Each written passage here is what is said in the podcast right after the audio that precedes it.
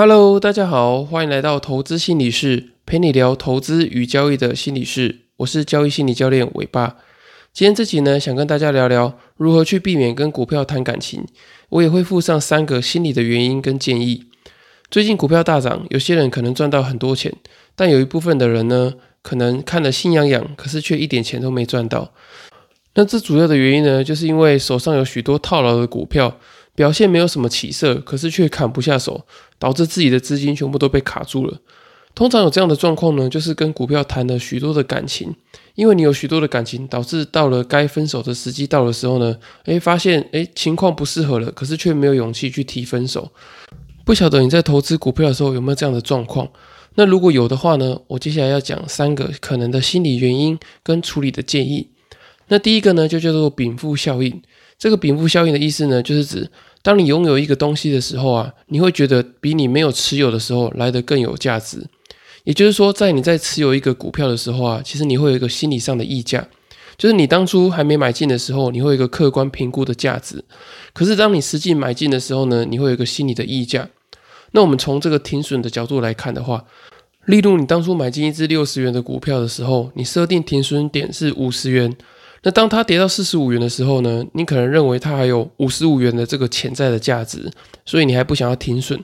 那这个十元呢，就会变成是你一个心理的溢价。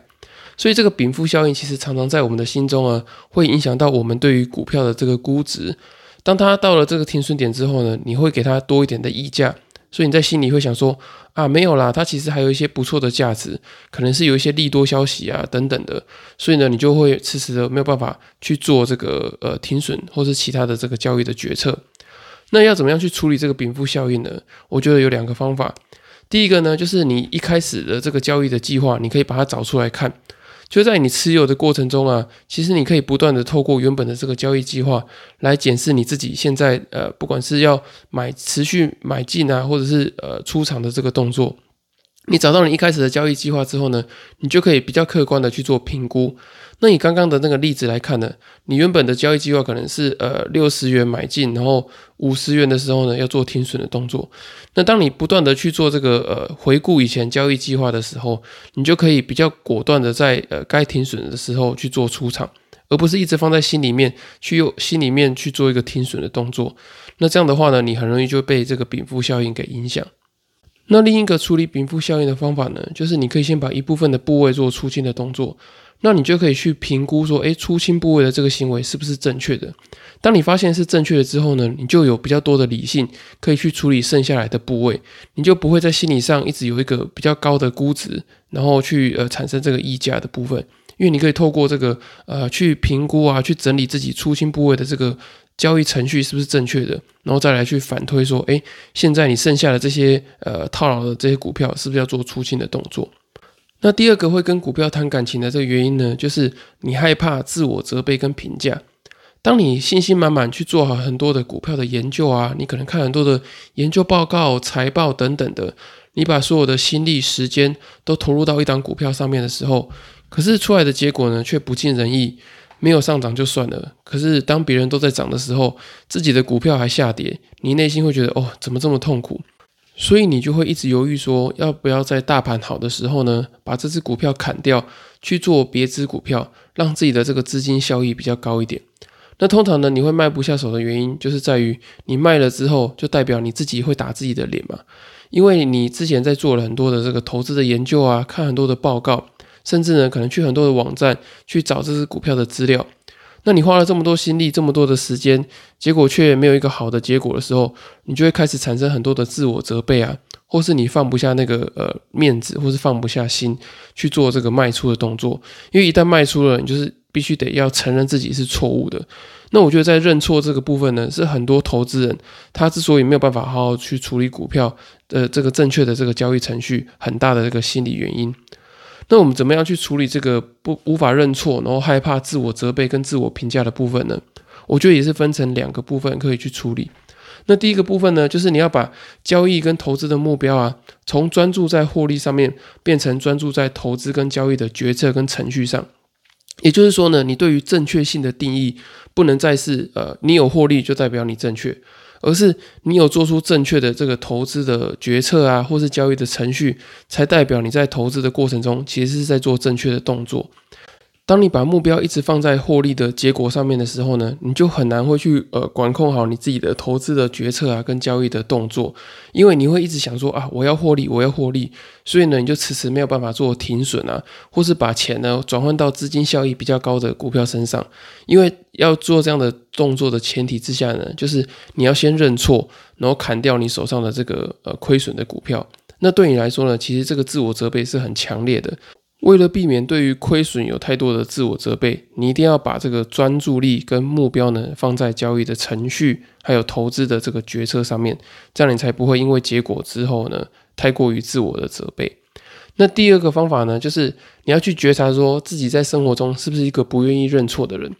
通常呢，在生活中很爱面子、不愿意认错的人呢，他在投资股票的时候也很难去把部位砍掉。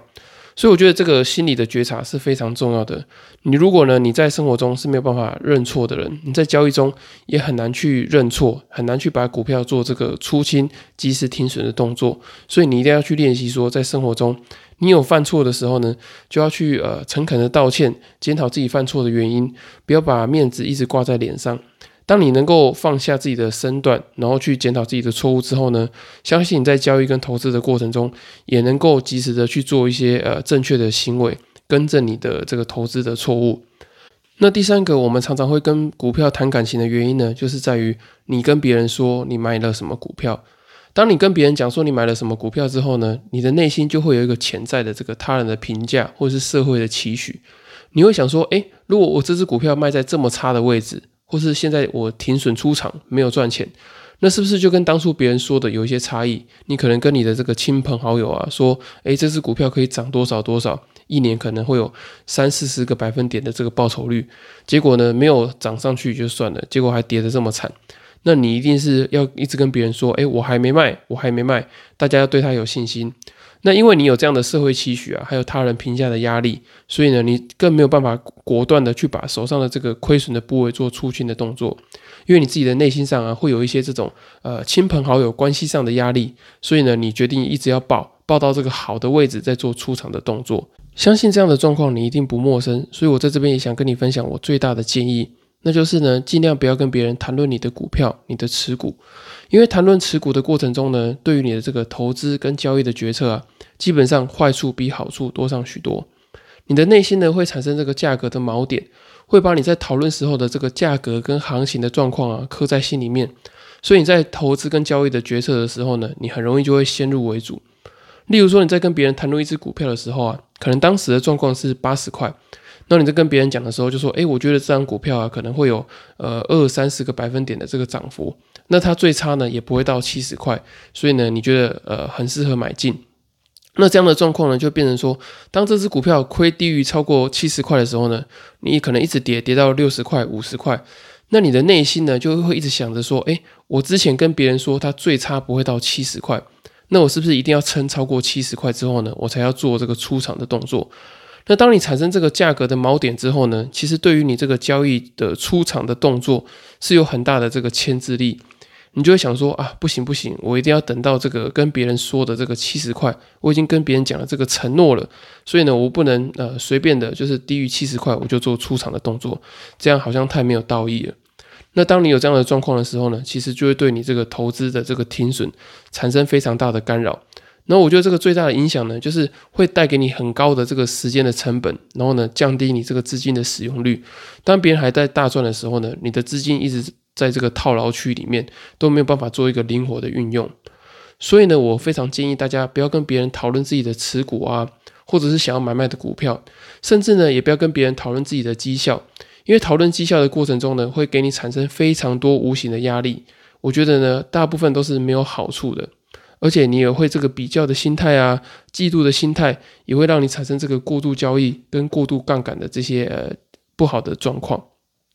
好，以上这三个呢，就是我觉得呃我们会去跟股票谈感情的这些呃原因。那我也提供一些建议给大家做参考。那我觉得在投资的过程中啊，你一定要去实时的去检视自己，诶，是不是跟这档股票有产生了这个理性以外的这些感性的因素？因为通常你没有办法做交易的决策跟这个果断的执行呢，通常都是跟这个感性的因素比较有关系。可能在理性的部分你都知道要怎么做，可是，在感性的层面呢，你有很多的这个情绪的干扰啊。心理的因素啊，或者是你产生一些呃价格的锚点啊，或者是这个禀赋效应的状况，让你产生过多的这个心理的溢价，让你没有办法在该停损的时候，呃，确实的停损做出场的动作。所以呢，我觉得大家一定要在投资的过程中，不断的去做这个自我觉察的动作，觉察自己的心理状态是不是有影响到你的投资与交易的决策。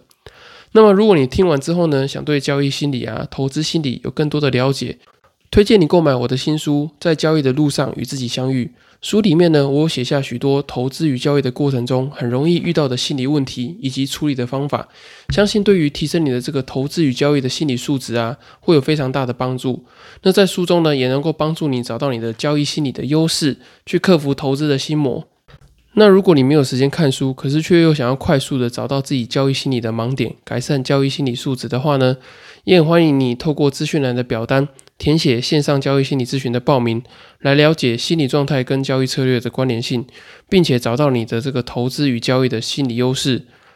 如果你没有付费的考量的话呢，也很欢迎你透过第二十四集的这些问题整理好，然后你可以传讯息到我的粉丝专业，或者是寄信给我，我也会帮你做一个简易免费的这个交易心理咨询。以上就是今天的内容，谢谢大家的收听。如果大家还有其他问题的话呢，也欢迎到粉丝专业留言、私信询问我，或是到 Apple Podcasts 跟其他的平台给我五星的评价跟留言，我会在之后的节目再回复你们。你们的支持就是我分享最大的动力。那我们就下次见喽，拜拜。